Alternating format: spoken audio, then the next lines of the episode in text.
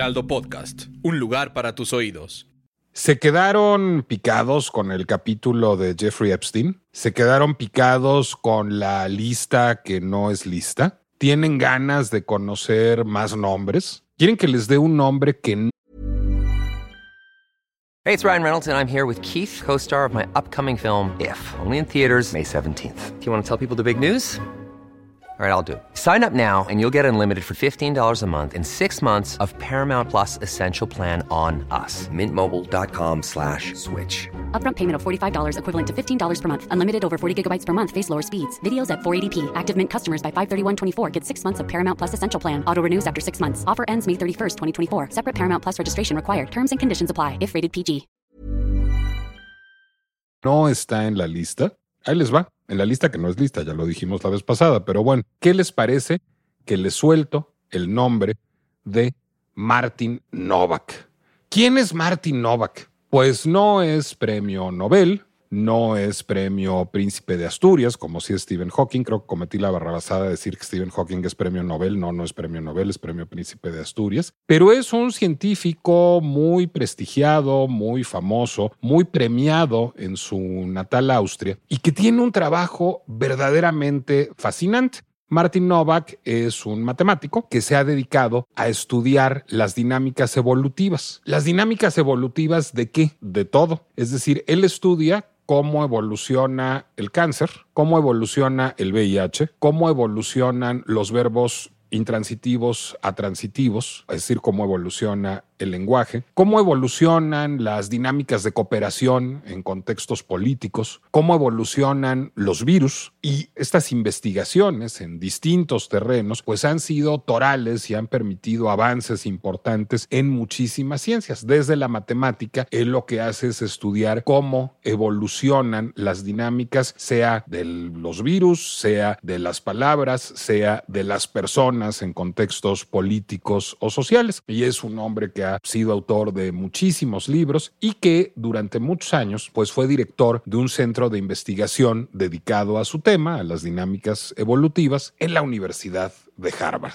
Bueno, pues hace algunos años Martin Novak fue cesado. Se le impidió seguir liderando proyectos de investigación en sus temas, se desmanteló su centro de investigación y todo esto por ser culpable por asociación, es decir, por tener una relación con Jeffrey Epstein. Mm, parece que ya me estoy repitiendo. Bueno, es un bonus que les doy del capítulo pasado, pero resulta interesante que lo que sucedió con Martin Novak es que en algún momento empezó a haber quejas de que él tenía esta relación personal con Epstein y esta relación personal con Epstein pues se tradujo en 40 citas documentadas con él en la Universidad de Harvard, en este centro de investigación que presidía Novak, en donde según se rumora, ahí tampoco hay, es que haya muchas pruebas documentales al respecto, pues iba acompañado Epstein con mujeres jóvenes. No se sabe si jóvenes mayores de edad o menores de edad y no hay ninguna evidencia que haya habido ningún comportamiento sexual ahí. Pero simplemente por haber recibido en su oficina a Jeffrey Epstein con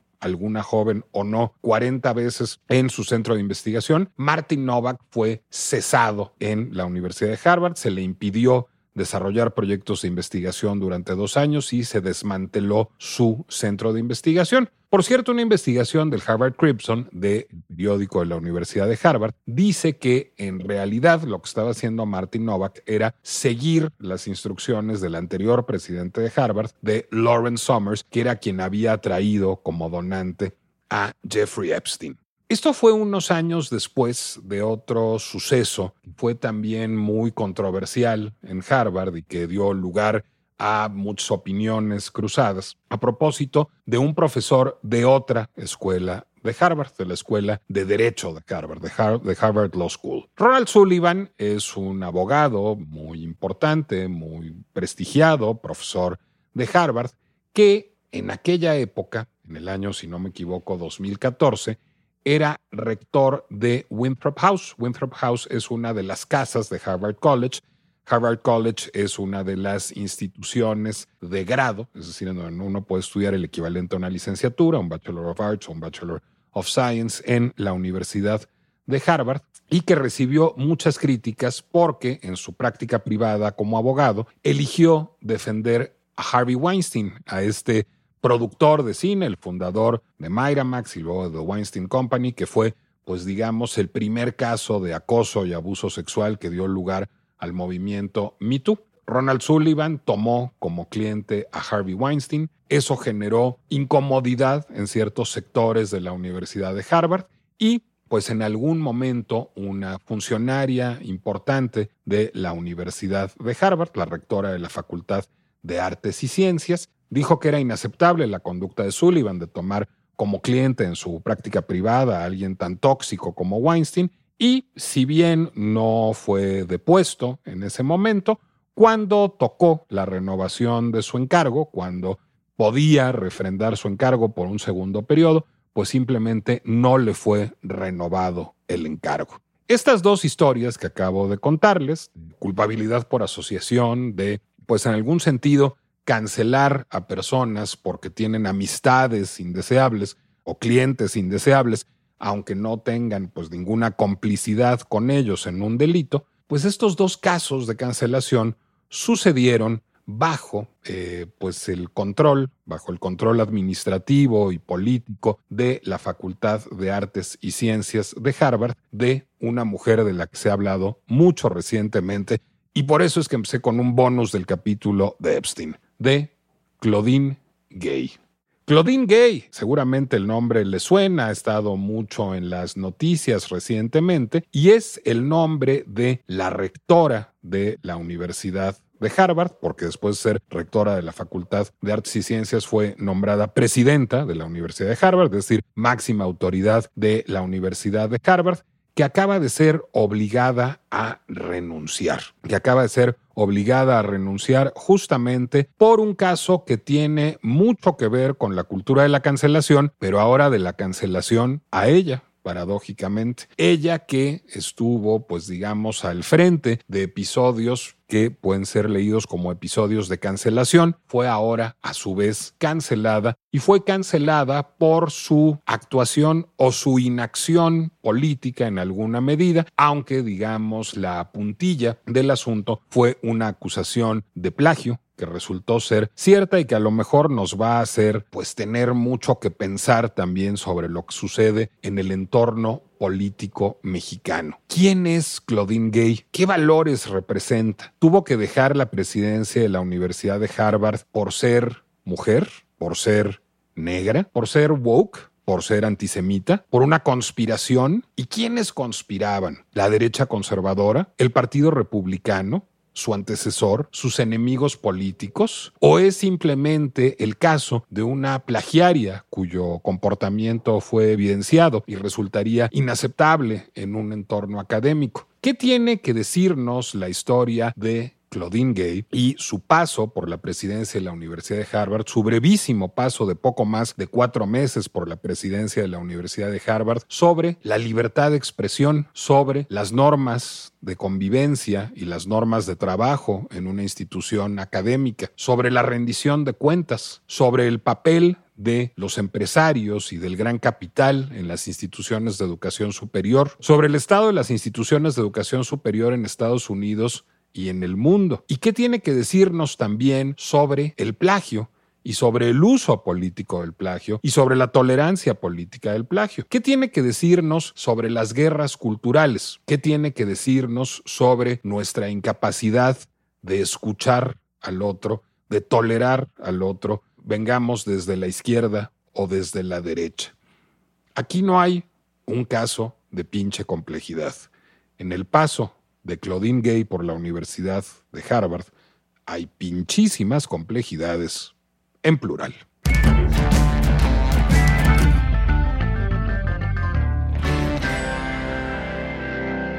Soy Nicolás Alvarado, me da mucho gusto darles la bienvenida a una emisión más de La pinche complejidad, el podcast de El Heraldo Podcast, en donde tomamos los problemas y le sumamos más problemas. Bueno, a este no había que sumarle más problemas para ser exactos, porque fue muy escandaloso en las últimas semanas el caso de Claudine Gay, la presidenta de la Universidad de Harvard, y puso muchos dedos en muchas llagas, como decía yo al principio del podcast. Casi diría que buena parte de la agenda de lo que en Estados Unidos se llaman las guerras culturales, es decir, de las diferencias ideológicas de fondo que acusa una sociedad, bueno, pues están jugados en el caso de Claudine Gay, que me resulta absolutamente fascinante porque además ahí están, usemos una palabra que está de moda, pero usémosla de otra manera, pues ahí se produce una intersección de varios temas que hemos estado abordando a lo largo del primer año y pico de este podcast. Vamos a regresar a muchos temas que ya hemos abordado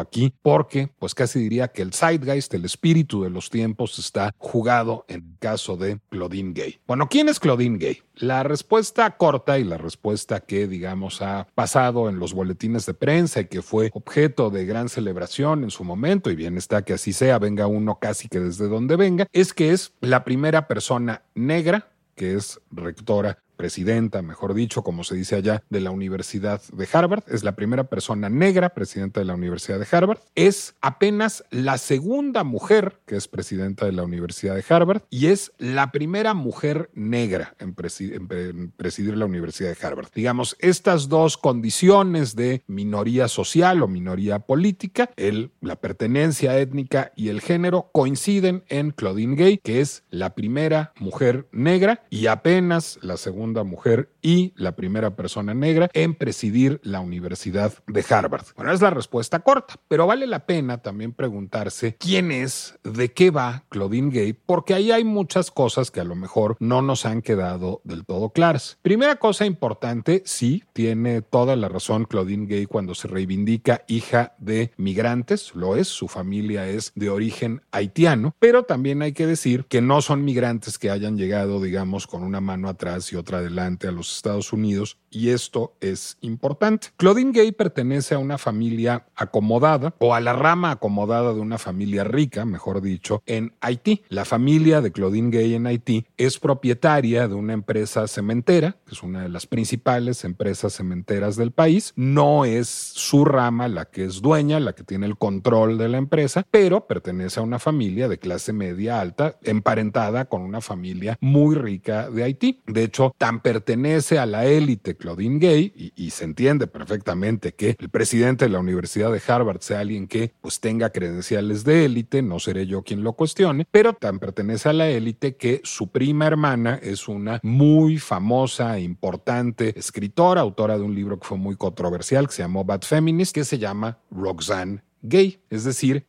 pertenece, digamos, a la élite haitiana y la migración de sus padres, y no estoy para nada condenando esto, fue una migración de cuello blanco. Su padre fue a vivir a Estados Unidos porque su trabajo como ingeniero lo llevaba a vivir a Estados Unidos. Y la madre de Claudine Gay era una mujer trabajadora de clase media, era enfermera, pero es la hija de un ingeniero y de una enfermera que tuvieron dinero para pues, hacer que estudiara en un internado privado y después en las mejores universidades. Si no me equivoco, estudió en Princeton y después en Stanford. Es decir, es alguien que viene del privilegio y se entiende, pues porque es muy difícil estudiar en universidades de este nivel y porque las grandes trayectorias académicas pues se ven beneficiadas por universidades de este nivel. Entonces, quien quiera construir, digamos, la historia de Claudine Gay como un desafío a la meritocracia, pues se equivocará. Entiendo que icónicamente es muy fuerte y, muy beneficiosa la imagen de una mujer negra que preside Harvard, pero no es que haya sido alguien que viene de los projects, que viene de la vivienda de interés social, no pertenece a la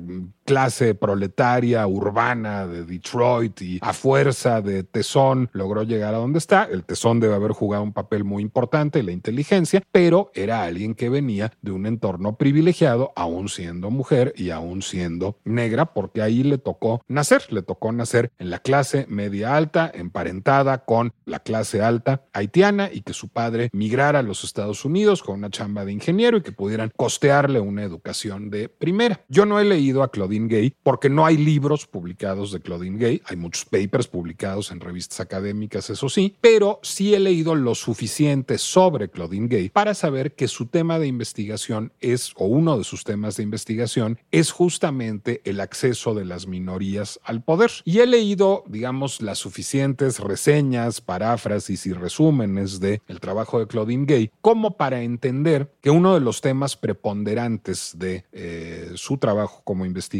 en ciencia política, ella es politóloga, es la importancia de que personas originarias de minorías accedan a puestos de poder porque esto permite una identificación en otros segmentos de la población, permite que la gente vea que es posible ser mujer o ser negro o ser judío o ser musulmán o ser homosexual o ser bisexual o ser transexual o pertenecer a una religión minoritaria y o ser indígena y que a pesar de ello o en paralelo a ello es posible acceder a puestos de poder, lo que sostiene Gay en su investigación y parece ser que a partir de esto abreva de muchas herramientas estadísticas, es que en los casos en donde vemos a una persona de eh, una sexualidad alternativa o de un origen étnico distinto al blanco anglosajón protestante o a una mujer acceder a un espacio de poder, sentimos que tenemos mayores posibilidades de movilidad social y de agencia política y cívica y eso construye democracia más fuertes. Es una de las ideas señeras del trabajo de Claudine Gay. Bueno, ella no estudió en Harvard, ella empezó eh, trabajando además en una de las universidades en donde estudió, en Stanford, pero muy rápidamente fue fichada Harvard. Y llegó a Harvard eh, primero como profesora y después empezó a desempeñar responsabilidades administrativas, la última de las cuales había sido la que, ah, digamos, ocupaba cuando los dos casos que platicaba yo al principio del podcast, el caso de Martin Novak y el caso de Ronald Sullivan. Era rectora de la Facultad de Artes y Ciencias, uno de los principales cargos de eh, la nomenclatura de la Universidad de Harvard. Bueno, Claudine Gay, más allá de ser ella misma mujer y de ser ella misma negra, representa una agenda que pues está muy cercana a los ismos contemporáneos o a lo que algunos llamarían la agenda woke. Es decir, es alguien que abraza, pues digamos, los ideales que dieron lugar y que son herederos del movimiento Black Lives Matter. Es alguien que está muy en sintonía con la agenda del feminismo contemporáneo, que está muy en sintonía con el movimiento Me Too y que está, podría ser calificada de alguna manera como políticamente correcta o en círculos que le fueran más afines, como una progresista que está en sintonía con el espíritu de los tiempos, en sintonía con el zeitgeist. Entonces, cuando ella encabezó la Facultad de Artes y Ciencias, a lo mejor no tomó directamente algunas decisiones, pero sí hubo casos que llevaban a pues empezar a ver a la Universidad de Harvard como una universidad en donde empezaban a privar ciertos valores, digamos, del progresismo contemporáneo o dirían los detractores de estos fenómenos de lo woke. Es decir, de pronto un académico como Novak, eh, a pesar de que Epstein hubiera sido eh, pues un inversionista de Harvard, un financiero de Harvard muy importante y muy cercano al expresidente Lawrence Summers, mm, pues de pronto ya no se veía bien que Novak estuviera recibiendo 6 millones y medio de dólares de Epstein y estuviera recibiéndolo en su oficina. Entonces, mm, vamos a cancelar a Novak. Y luego, luego este, por cierto, fue descancelado rápidamente Novak. No le duró dos años el purgatorio, le duró dos meses. Parece que ahí hubo un ejercicio como de simulación. Luego, por otra parte, pues Sullivan mm, no se ve bien estar asociado con Weinstein, eh, es mala prensa y además además pues, estamos en contra de los valores de los tiempos y pues rápidamente pues no es eh, removido violentamente de su cargo, pero no se le refrenda el cargo y se le acusa de pues digamos ser inexcusable su comportamiento por simplemente tomar un cliente en su práctica privada, más allá de la opinión moral que nos merezca ese cliente, o incluso fue muy comentado el caso, no recuerdo el nombre en este momento, de la cancelación de una conferencia de una psicóloga si no me equivoco, por eh, reivindicar en su discurso la existencia de solo dos géneros anatómicos. Bueno, yo no creo que el género sea anatómico y no creo que existan solo dos géneros. Yo creo que el género es, un constructo muy complejo, un constructo que trasciende lo anatómico y quien quiera escuchar hablar de eso tiene que echarle una leída a Judith Butler, que es una académica, o a Eve Kosowski-Sedgwick, que son dos académicas que han problematizado el género de manera absolutamente brillante. Pero voy a decir una cosa, eso es lo que pienso yo, que soy un lector de Judith Butler y soy un lector de Eve Kosowski-Sedgwick y eso es lo que piensan ellas. Pero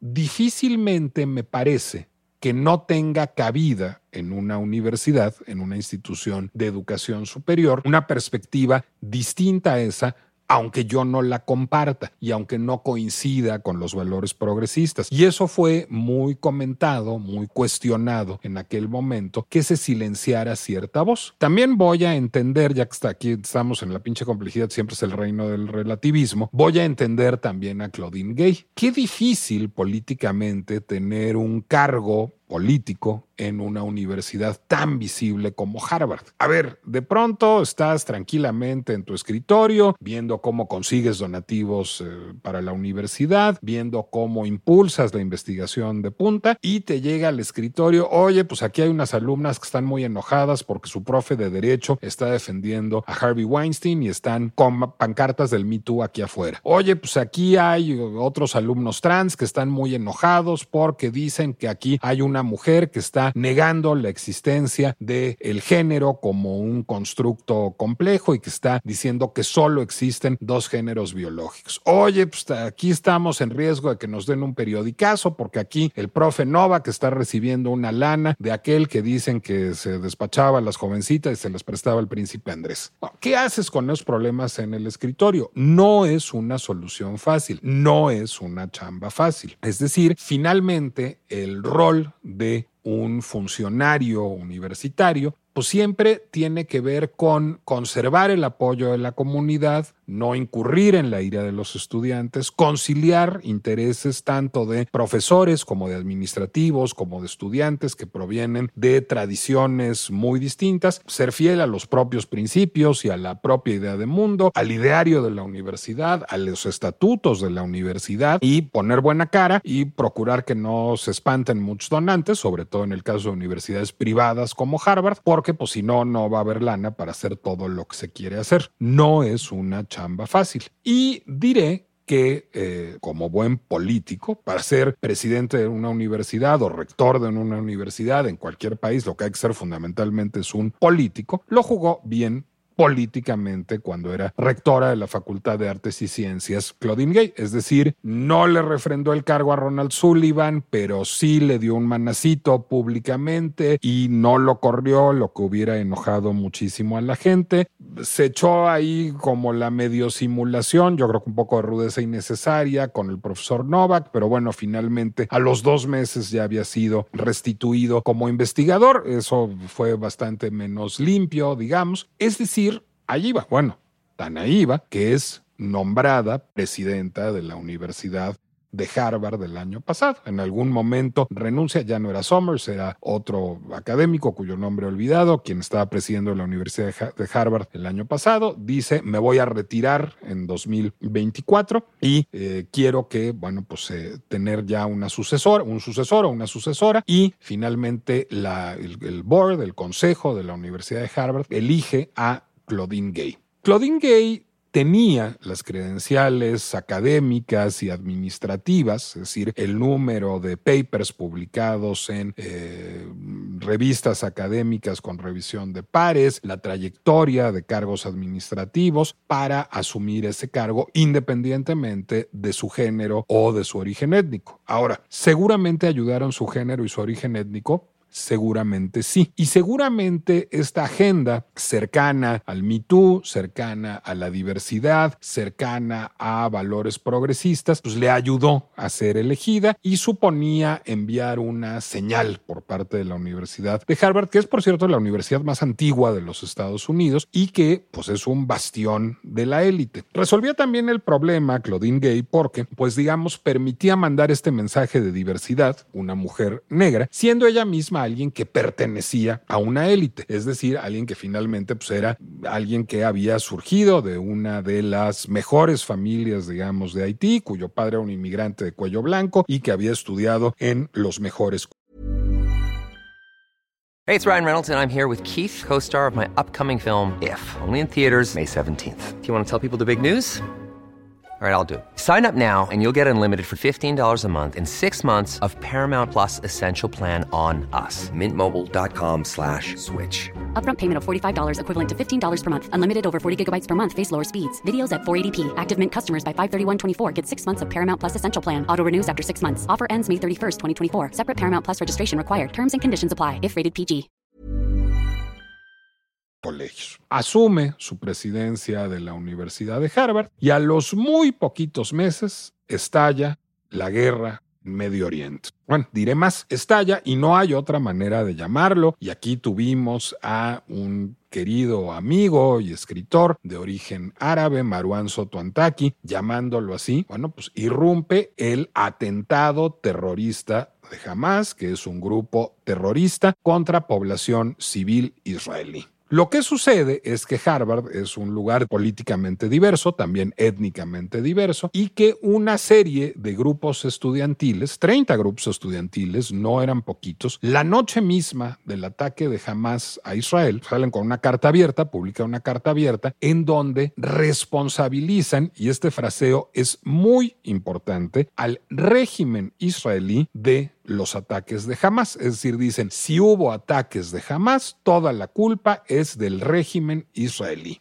Ahí me parece muy importante el fraseo por varias razones. primero, porque yo no estoy de acuerdo con ellos. Es decir, jamás es un grupo terrorista, véase desde donde se vea y si hay una responsabilidad moral de los civiles asesinados, violados, mutilados, secuestrados, esa responsabilidad está en jamás. Pero, como lo hemos hablado también ya en más de un capítulo de este podcast, pues la situación en Medio Oriente es pinchemente compleja y ha habido pues mucha cerrazón, ha habido un carácter muy obtuso de tanto las autoridades israelíes como las autoridades palestinas, ha habido omisión por parte de la Autoridad Nacional Palestina, ha habido pues agresión y violencia por parte de Hamas y ha habido un corrimiento de los gobiernos israelíes hacia la derecha hasta llegar al régimen de Benjamín Netanyahu que nada han contribuido a la paz en Medio Oriente y que mantienen a la población palestina en la franja de Gaza, pues en condiciones muy adversas,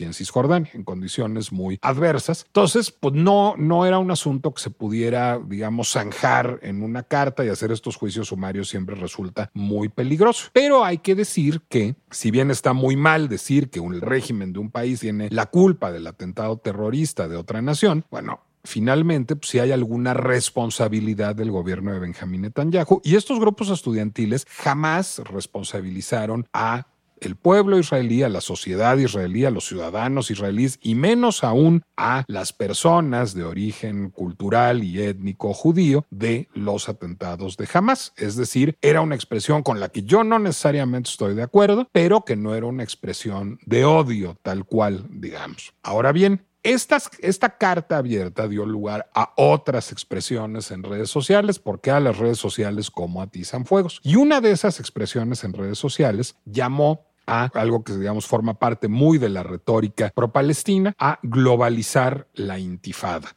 ¿Qué es la intifada? Lo dijo Marwan también cuando vino a hablar de eso en su momento, pero vale la pena recordarlo y además, pues ahora sí hablar de cuál intifada. Intifada es un vocablo árabe que quiere decir sacudimiento, es sacudirse algo que es molesto, así como un perro se sacude el agua cuando está mojado o cuando uno se sacude una pelusa del suéter o una piedra del zapato, eso significa en el origen etimológico la palabra intifada y fue la palabra que utilizaron en los años 90 los palestinos que protestaron de manera básicamente pacífica, y lo recordaba Maruán en ese episodio también, básicamente con piedras y palos, es decir, sin verdaderas armas, ni violencia letal, ni mucho menos, contra la ocupación israelí. Esa fue la primera intifada. La segunda intifada vino en este siglo y sí fue un episodio, un largo episodio que estuvo sembrado de atentados terroristas, ya bajo, digamos, el control político de Hamas de la franja de Gaza. La segunda intifada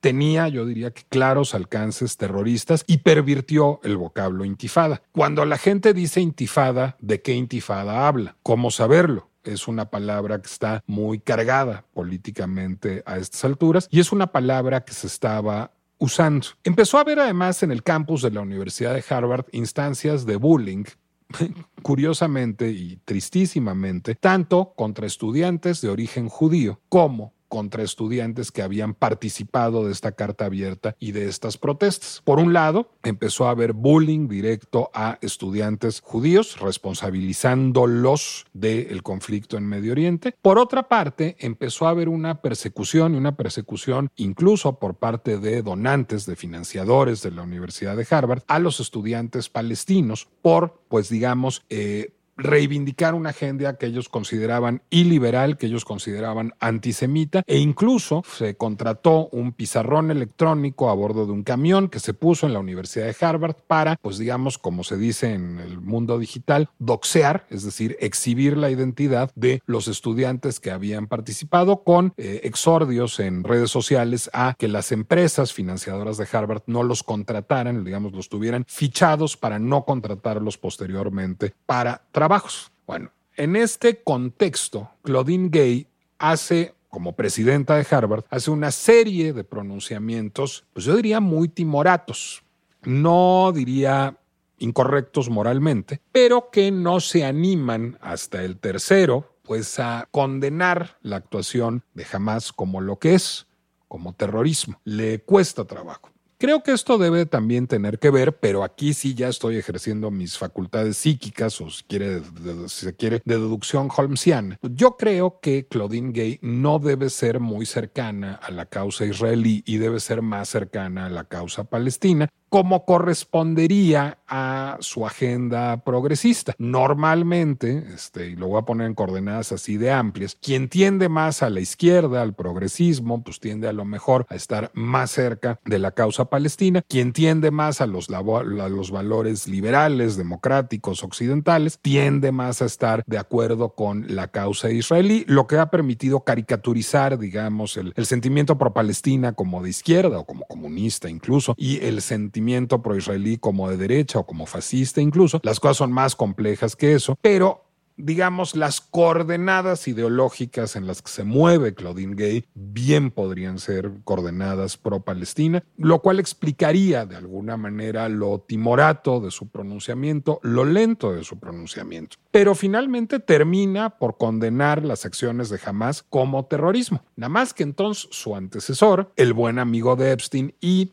cabe leerlo como un liberal encabronado por, pues digamos, esta ola de wokeismo progre buena ondita que ha tomado Harvard, pues Lawrence Summers, el ex presidente de Harvard, sale en redes sociales, hay las redes sociales, a condenar la lentitud de respuesta de Claudine Gay. Mientras está habiendo protestas en la universidad, listas negras, mucha actividad en redes sociales, y esto está replicado en otras dos universidades, en la Universidad de Pensilvania y en la Universidad de Cornell, dos instituciones de educación superior de élite en Estados Unidos. Entonces, ¿qué pasa? Pues pasa que hay como en todo órgano legislativo, en el Congreso del Estado, de los Estados Unidos hay comités, el equivalente a las comisiones en la Cámara de Diputados en México, y que el Comité de Educación está en manos del Partido Republicano. Del Partido Republicano, que está pues, muy molesto hace mucho tiempo por asuntos que tienen que ver con la agenda progresista en la educación, que tienen que ver con la inclusión de contenidos de diversidad sexual en el currículum escolar, con la problematización del género, con la inclusión de eh, autores y voces e ideas que tienen que ver con la diversidad étnica y que pues lo que quieren de alguna manera es frenar esta avalancha de lo que ellos consideran eh, wokeness y corrección política en el sistema educativo. Entonces llaman unas congresistas republicanas del Comité de Educación del Congreso de los Estados Unidos a testificar no solo a Claudine Gay como presidenta de Harvard, sino también a las máximas autoridades de la Universidad de Pensilvania y del MIT. Los videos están en YouTube, son terroríficos, o sea, lo que ejercen estas congresistas que se están imaginando a las republicanas del infierno, si exactamente así son, es decir, es esta derecha trompiana intolerante, muy provocadora, muy incendiaria, que básicamente están acorralando con una altanería terrible a los tres presidentes de las universidades, de las grandes universidades de Estados Unidos, y que los están orillando a dar respuestas binarias, a decir sí o no a lo que le están preguntando, que hacen preguntas súper sesgadas, que los acusan todo el tiempo de estarles dando atole con el dedo y de no estar actuando para resolver los asuntos y que hacen un cuestionario súper cargado y alevoso, de ver, está en YouTube, pónganle este Claudine Gay Congress y, y van a ver lo verdaderamente terrorífico que es el interrogatorio. Y Claudine Gay de la que, como ha quedado claro hasta ahora, no soy el presidente de su club de fans, pero mostró una entereza y una dignidad absolutas al responder a la verdadera andanada majadera de las congresistas republicanas. Vale mucho la pena ver el video. Pero entonces, entre esas preguntas cargadas, lo que le dice una congresista es que pues hay estudiantes en la Universidad de Harvard que están proponiendo una nueva intifada, una globalización de la intifada. Entonces, pues Claudine Gay dice que sí, que ok, que ya ha leído eso en redes sociales y en manifiestos, y entonces le dice esta congresista que si ella está de acuerdo que intifada y genocidio son sinónimos. Y bueno, ahí sí, pues la cajetea bastante fuerte la doctora Gay, porque no son. Es decir, incluso en su peor acepción, la palabra intifada significa terrorismo, pero nunca significa genocidio. Una intifada no tiene una intención genocida. Puede tener una intención, digamos, de protesta o de revuelta, puede tener una intención terrorista en una acepción reciente que adquirió en este siglo, pero no tiene una intención genocida. Pero la doctora Gay, que no había hecho su tarea, pues contesta que sí, que ok, que intifada es sinónimo de genocidio. Y entonces le dice esta señora, esta congresista republicana, que sí digamos, llamar al genocidio, a la intifada, es decir, al genocidio, que si en el hipotético caso de que sea alguien llamara al genocidio en la Universidad de Harvard, esto sería aceptable de acuerdo a los estatutos de Harvard. Bueno, lo primero es que de acuerdo a los estatutos de Harvard, así de acuerdo a los estatutos, los estatutos, pues no sería. Pero luego además, pues moralmente no lo sería. Y eso no tiene que ver con que sea el genocidio judío, el genocidio del pueblo que sea. Y la doctora Gay dice que bajo ciertas circunstancias sí sería aceptable un llamado al genocidio. En lugar de salir a condenar no un hipotético genocidio judío, que no es la intifada, sino cualquier posibilidad de sugerencia de genocidio como discurso de odio, pues ya digamos entre la agenda progre y el terror jurídico, la doctora Gay dice pues que bajo ciertas circunstancias sí. Total, las congresistas le ponen una revolcada espantoso, todo esto se hace público, sale con la cola entre las patas, se disculpa por sus declaraciones, se hace un escándalo público a propósito de todo esto y queda muy lastimada la imagen de Claudine Gay y la imagen de la Universidad de Harvard. Con todo, le fue mejor que a su colega de la Universidad de Pensilvania, de UPenn, que sí terminó renunciando después de esta declaración. Y aquí, a ver, me voy a detener a un primer asunto. Sí, por supuesto que todos, incluso los ciudadanos privados, somos sujetos de rendición de cuentas, pero finalmente Harvard no es una institución pública. Claudine Gay no es una funcionaria. Por lo tanto, la manera en que la llama a comparecer el Congreso de los Estados Unidos es verdaderamente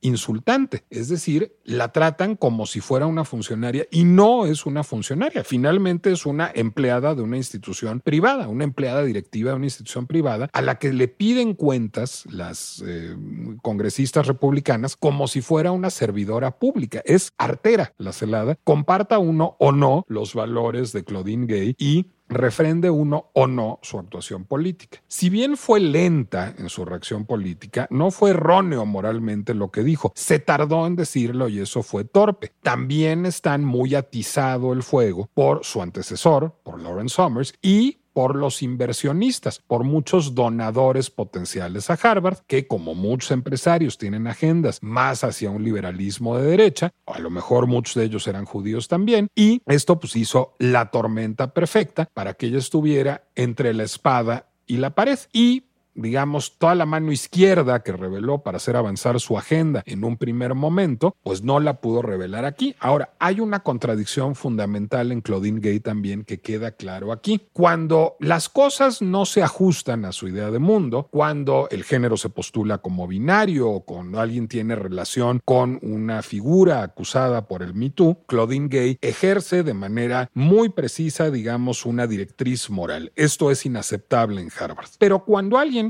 expresa ideas más cercanas a una idea de mundo progre de ahora, es decir, cuando alguien cuestiona el Estado de Israel y reivindica al pueblo palestino, pues en ese momento se tarda más en actuar, es menos decidida su actuación. ¿Por qué? Porque está actuando de alguna manera ad hominem, es decir, está juzgando eh, pues las causas de acuerdo a su propia agenda política personal y a su propia corriente ideológica y no a valores, digamos, éticos. Es decir, Claudine Gay, de lo que se le puede acusar muy claramente, es de haber actuado siempre desde la ideología y haber sido lenta en actuar desde la ética. Termina actuando desde la ética, pero tarda en ello. También sometida a una presión del carajo y eso hay que asumirlo y eso es un atenuante importante.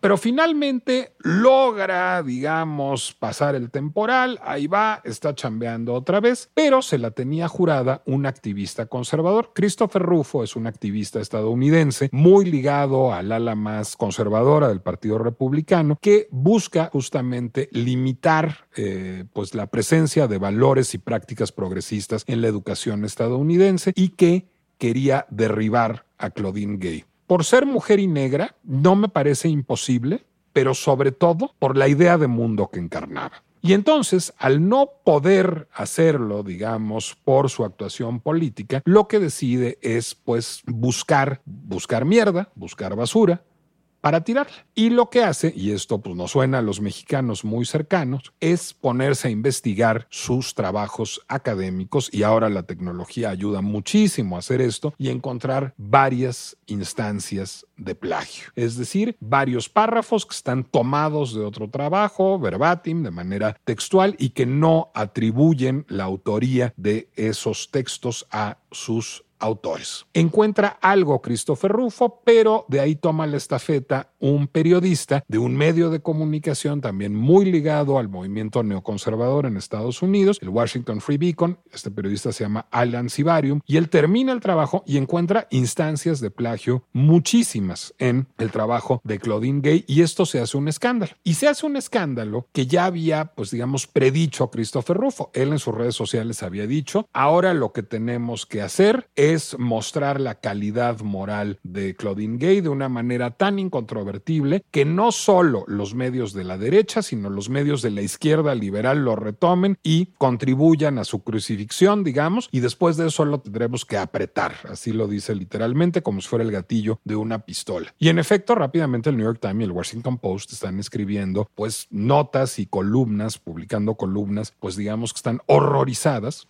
como debe ser, diría yo, del comportamiento de Claudine Gay como plagiaria. Voy a decir que aquí además hay una cosa pues incluso más preocupante que otras instancias de plagio que hemos visto en nuestro país. A ver, si Xochitl Galvez o si Claudia Sheinbaum plagiaron su tesis, pues son unas políticas, no son unas académicas. Híjole, ya si Yasmín Esquivel o Ernestina Godoy plagiaron su tesis, que esté cometiendo comportamientos delictivos alguien de quien depende la impartición de justicia o la procuración de justicia, pues ya está más rudín. Pero Claudine Gay es una académica, es decir, su chamba es preservar el rigor intelectual en la investigación académica. Que la presidenta de una universidad resulte una plagiaria no es un asunto menor. ¿Hay atenuantes? Parece que sí. Eh, Stephen Voss, un eh, académico de la Universidad de Kentucky que fue compañero de Claudine Gay en Stanford, salió a dar una entrevista al New Yorker diciendo no haber tenido contacto con Gay en años, diciendo que sí es una plagiaria, pero que la defiende, es decir,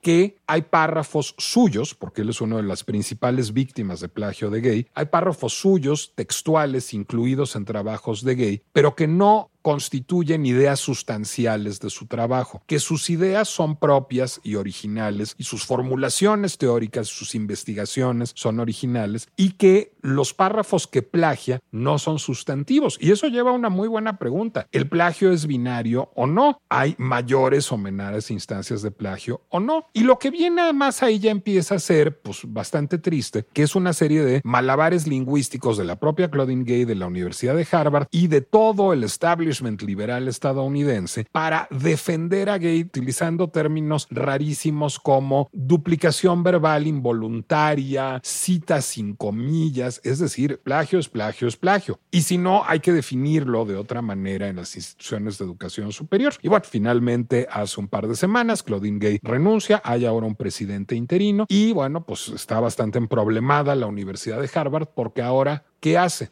¿Vuelve a traer un presidente hombre blanco o se anima a traer alguien negro, pero no mujer? ¿Alguien mujer, pero no negro? Una mujer negra, pero no con una agenda progresista. ¿Cómo sale de este problema político Harvard y cómo, digamos, pone en valor el conocimiento, que es lo que debería defender? Creo que esto lleva a tener una discusión de fondo sobre varias cosas y es una discusión o una serie de discusiones que nos interpelan también a los mexicanos. A ver, lo primero es cuál es el rol de la libertad de expresión y de la libertad de cátedra en una universidad, una universidad privada o mayor aún pública, que en este país tenemos muchas, que debe ser tipificado como discurso de odio y no admitido en un entorno académico que debe ser admitido e incluso tolerado en aras de la libertad de expresión, la libertad de cátedra y la verdadera diversidad, que es también convivir con personas con las que no estamos de acuerdo. ¿Qué tanto margen de maniobra tiene un rector?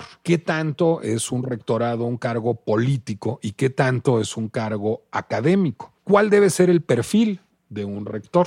¿Qué es el plagio en términos académicos? ¿Hasta dónde debe cambiar nuestra definición de plagio a partir de las herramientas tecnológicas que hoy permiten detectarlo y hasta dónde no. Hay personas cuyos plagios son más graves que otros, hay formas de plagio que son más graves que otros. Son preguntas que vale la pena hacerse. ¿Hasta dónde vamos a seguir con el uso político del plagio y la pregunta es aplicable a México también, porque sucede además también una cosa muy preocupante. Acusamos a la gente de plagio. Pues sí, pero ahí siguen tan campantes las dos candidatos presidenciales, ahí sigue tan campante la ministra y ahí sigue tan campante la exfiscal en la campaña de la candidata presidencial puntera. ¿Debe quedar impune el plagio? ¿Es una sanción solamente política? ¿Es una herramienta que solo sirve para tirar funcionarios? Es una pregunta que vale la pena hacernos. Como decía yo al principio, en el caso Claudine Gay están jugadas muchas de, pues digamos, jugados muchos de los grandes temas de la cultura contemporánea. La libertad de expresión,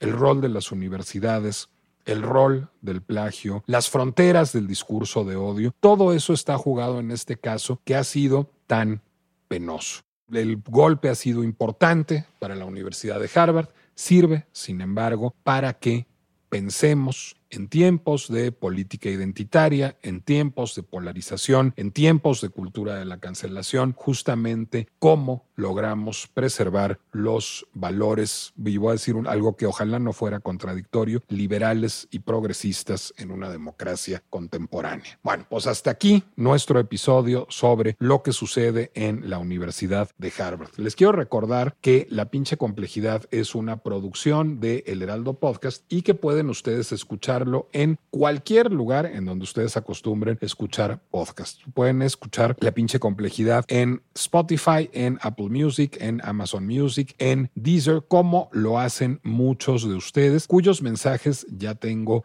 por acá. Con respecto a nuestro anterior episodio, Madeleine dice, es el primer episodio que escucho de este podcast y quedé muy interesada por saber más del tema, se refiere al de Jeffrey Epstein. Bueno, pues hoy dimos hasta un poquito más del tema. Un podcast con un narrador muy elocuente y bastante entendible. Hombre, pues muchas gracias. Diana Ponce Designs dice que está muy interesante y ameno nuestro podcast. Eli dice, me gustó mucho la forma tan clara de explicar el enredo de asociaciones en este caso. Gracias. Y Roberto 680829 dice, Nicolás, gracias por la desmenuzada que le das a los temas de tus podcasts. Haces que considere las posibles de este y muchos temas. Bueno, pues gracias a todos ellos y gracias a ustedes por habernos acompañado en un episodio más de La pinche complejidad. Les recuerdo también que a mí me pueden encontrar en redes sociales como Nicolás Alvarado Lector, tanto en Instagram como en Threads y nos escuchamos la semana próxima. Yo quiero simplemente despedirles recordándoles que olviden algo. No pensemos, por favor, que la letra con sangre entra. Ya ven cómo le fue a la pobre Claudine Gay. Hasta la próxima. If you thought the only way to get a more defined jawline with natural looking results was through surgery, think again. Juvederm Volux XC is a non surgical injectable gel filler that improves moderate to severe loss of jawline definition and can help you achieve natural looking results with little downtime. Even better, this improved definition lasts up to one year with optimal treatment. No maintenance required. Improve jawline definition for a smooth, sculpted look with Juvederm Volux XC. For important safety information and to find a licensed specialist, visit juvederm.com. That's J U V E D E R M.com. Not for people with severe allergic reactions, allergies to lidocaine, or the proteins used in Juvederm. Common side effects include injection site redness, swelling, pain, tenderness, firmness, lumps, bumps, bruising, discoloration, or itching. There's a risk of unintentional injection into a blood vessel, which can cause vision abnormalities, blindness, stroke, temporary scabs, or scarring. Talk to a licensed specialist to find out if it's right for you.